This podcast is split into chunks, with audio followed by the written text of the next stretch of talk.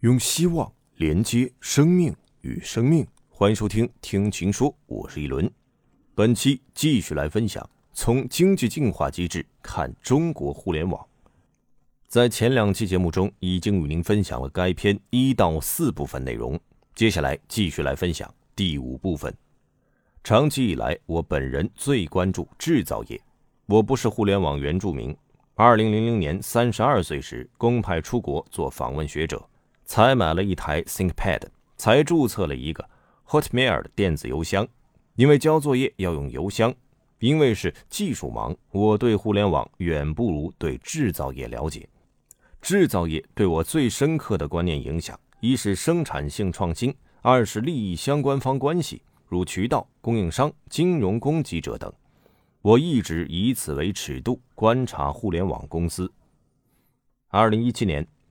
我在当阿里和腾讯成为一种基础设施，他们会通往哪里？这一文中提出了支配性结构的利与弊的问题，提出互联网生态发展福利最大化，而不是单一公司股东利益最大化的取向。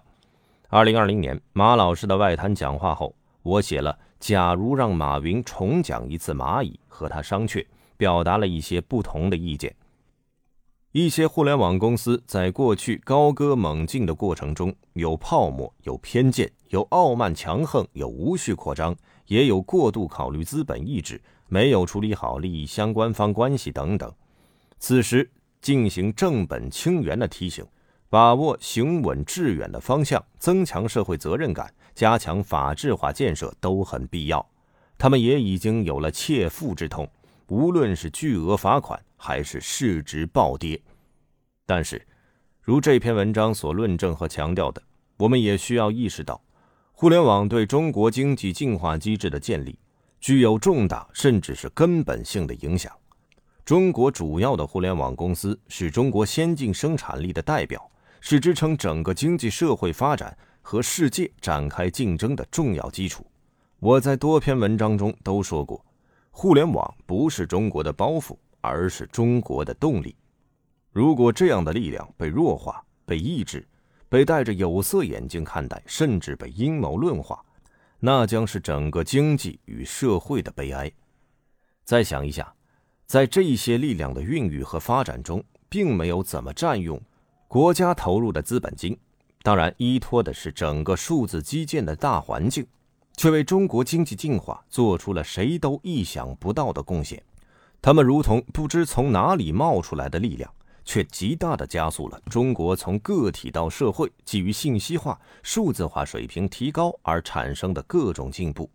从政府到社会，能否对他们多一些自己人的感情，而不是让他们产生某种疏离感、另类感呢？在一种似乎是整顿为主的气氛下。互联网公司往往会因一些点滴片段信息引起轩然大波。例如，有关部门不久前印发了关于促进服务业领域困难行业恢复发展的若干政策，几十条措施中有一条是引导外卖等互联网平台企业进一步下调餐饮业商户服务费标准。这本是一种引导，也是互动的过程，不是行政命令。因为大家都知道，疫情影响下，整个餐饮业备受打击，堂食经常关闭，连海底捞都亏损了几十亿。外卖是帮助餐饮企业维持生意的建设性力量，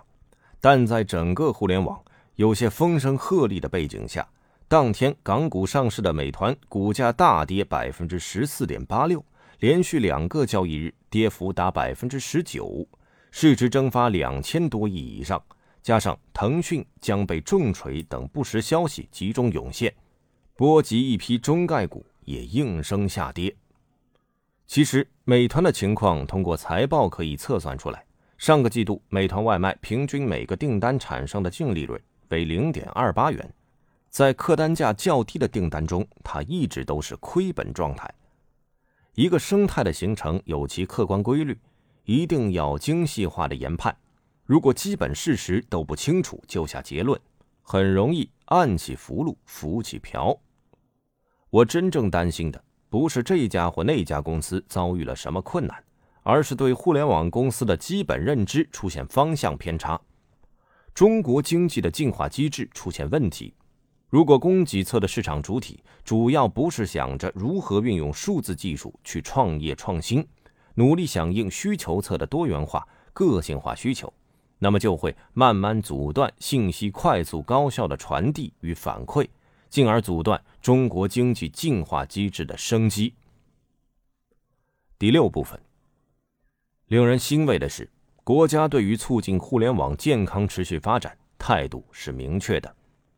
今年一月二十八号，中央网信办会同国家发改委、工信部、市场监管总局召开促进互联网企业健康持续发展工作座谈会，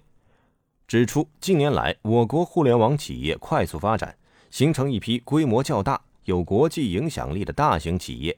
在提高资源配置效率、推动技术创新和产业变革、优化社会公共服务、畅通国内国际双循环等方面发挥了重要作用。日益成为建设网络强国和推动我国经济社会高质量发展的中坚力量。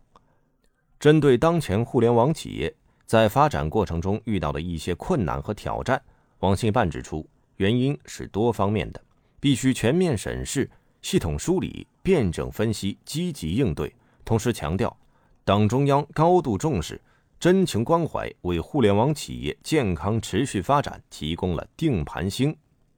我国经济发展长期向好，潜力巨大，为互联网企业健康持续发展提供了驱动力。网络强国战略扎实推进、深入实施，为互联网企业健康持续发展提供了大舞台。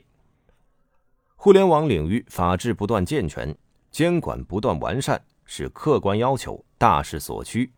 互联网企业要加强管理、规范运营。而在另一方面，中央网信办将会同相关部门加强惠企政策统筹协调，加强网上宣传舆论引导，加强政企对接交流，创新监管方法手段，构建亲清政商关系，维护企业合法权益，切实为广大互联网企业健康持续发展做好积极服务，营造良好环境，提供有力保障。我真心希望。中国互联网企业发展环境更加有序，同时充满创新活力。互联网公司是中国的创新高地，是支持中国创新发展的高地，责任重大，使命光荣。我也希望社会各界一起思考：我们究竟是希望中国互联网在调整之后振翅高飞呢，还是希望其命运像诸多公司现在的股价一样一跌不回头呢？我的答案是：当英雄的翅膀沾染了某些杂质，认真清理掉就好了。但英雄绝不可自减羽翼，因为他是英雄赖以飞翔的最重要的凭借。以上就是本文全部内容，感谢您的耐心聆听。喜欢的话，欢迎订阅及关注。更多精彩，请关注秦朔朋友圈。我是一轮，我们下期再见。